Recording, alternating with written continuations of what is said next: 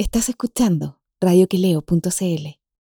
Dedicado a los chicos del bloque, desaguando la borrachera en la misma escala donde sus padres pitle maníacos me hicieron a lo perrito, inyectándome entonces el borde plateado de la orina que baja desnuda por los peldaños, hasta aposentarse en una estrella humeante. Yo me fumo esos vapores en un suspiro de amor por su exilio rebelde, un brindis de yo por su imaginario corroído por la droga. En fin, son tan jóvenes, expuestos y dispuestos a las acrobacias de su trapecio proletario. Un pasar tan sumante de suelas mal pegadas por el neopren que gotea mortífero las membranas cerebrales, abriendo agujeros negros como ventanas enlutadas o pozos ciegos donde perderse para visorar apenas la ampolleta del poste. Tantas veces quebrada, tantas veces repuesta y vuelta a romper, como una forma de anular su halógeno fichaje, de retornar a la oscuridad protectora de los apagones, transformando el entorno conocido en selvático de escamoteo un pantanoso anónimo que perfila las caras adolescentes en luciérnagas de pucho girando en el perímetro del farol apagado, como territorio de acechanzas.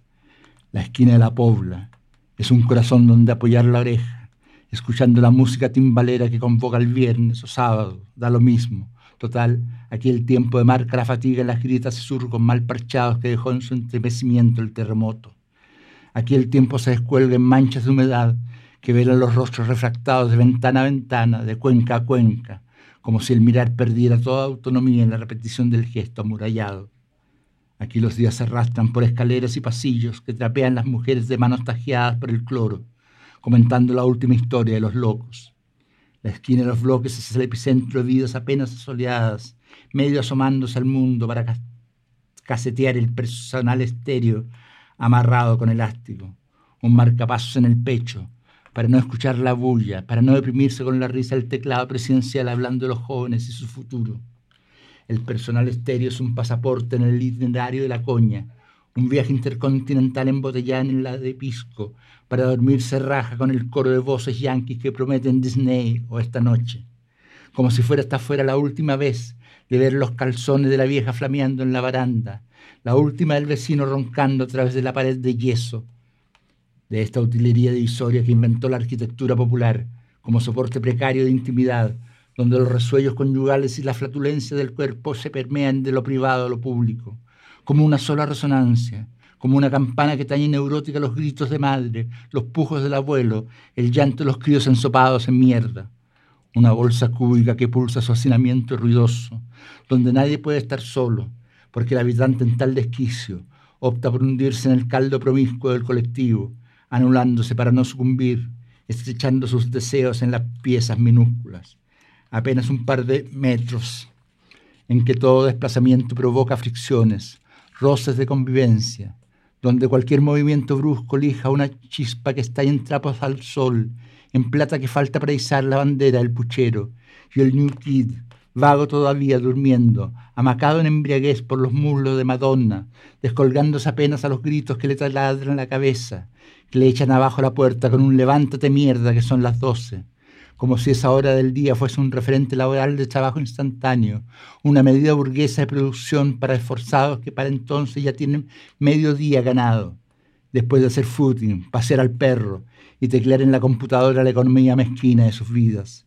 para después jactarse el lumbago como condecoración al oficio de los riñones, como transar el lunar azul de Madonna, por el grano peludo de la secretaria vieja que te manda donde se le ocurre, porque uno es el junior y tiene que bajar la vista humillado.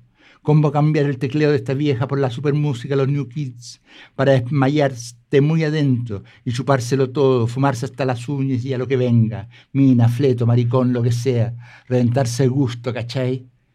Siempre que no pongan al Jim Morrison, porque me acuerdo el loco chico que se quedó entumido en la escalera cuando nevó y lo encontraron tal cual entonces lloraron varios otros. Le llevaron ramos de cogollo que después se los fumaron ahí mismo. Total decían, la hierba alivia la pena y el peso del barro en los zapatos. Más bien en las zapatillas adidas que le peleamos a un loquillo pulento que vino a mover. Era bronca y se quedó tieso. Cuando le pusimos la punta y le dijimos, coopera con las zapatillas, loco. Y después con los blujines y la camisa. Y de puro bueno no le pusieron, no le pusimos el ñato porque estaba tiritando Y aunque era paltón, nos dio lástima. Y le contamos hasta diez, igual como nos contaban los pacos. Igual se le hicimos al loco, porque aquí la ley somos nosotros. Es nuestro territorio, aunque las viejas reclaman y mojan la escala para que no nos sentemos. Entonces nos vamos a los bloques de atrás y se queda, se queda la esquina sola, porque andan los civiles y empiezan las carreras y los lumazos. Hasta se meten en los departamentos y nos arrastran hasta la cuneta y después al calabozo. Y aunque estemos limpios, igual te cargan. Y la vieja tiene que conseguir la plata de la multa. Y le prometo que nunca más, que voy a trabajar, que voy a ganar mucha plata para que nos vamos del bloque. Porque viene el corazón en la mano cuando no llego. Y aunque le digo que se quede tranquila, ya no me cree. Y me sigue gritando que son las doce, que me levante. Cuando para mí las únicas doce son las dos de, las de la noche. Cuando me espera el carrete del viernes o sábado para morirme un día de esto, de puro vivo que estoy.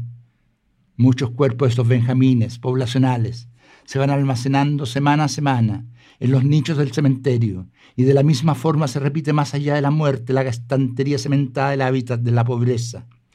Pareciera que dicho urbanismo de cajoneras fue planificado para acentuar por acumulación humana el desquicio de la vida, de por sí violenta, de los marginados en la repartición del espacio urbano. Parecía entonces que cada nacimiento en uno de estos bloques, cada pañal ondulante que presupone una nueva vida, estuviera manchado por un trágico devenir. Parecieran inútiles los detergentes y su alba propaganda, feliz, inútil el refregado, inútiles los sueños profesionales o universitarios para estos péndex de última fila, olvidados por los profesores en las corporaciones municipales, que demarcan una educación clasista, de acuerdo a la comuna y el estatus de sus habitantes, herencia neoliberal o futuro despegue capitalista en la economía de esta demosgracia, un futuro inalcanzable para estos chicos, un chiste cruel de la candidatura, la traición de la patria libre, salvándose las botas para terminar charqueados en la misma carroña, en el mismo estropajo que los vio nacer. Qué horizonte para este retrato juvenil que se jugó sus mejores años, por cierto irrecuperables, por cierto hacinados en el imperio crepuscular del modernismo, distante años luz de las mensualidades millonarias que le pagan los ricos a sus retoños en los institutos privados. Por cierto, carne de cañón en el tráfico de las grandes políticas, oscurecidos para violar, robar, colgar si ya no se tiene nada que perder y cualquier día lo encontrarán con el costillar al aire. Por cierto, entendibles tácticas de vietnamización para sobrevivir en esta media, otra forma de contención al atropello legal y a la burla política.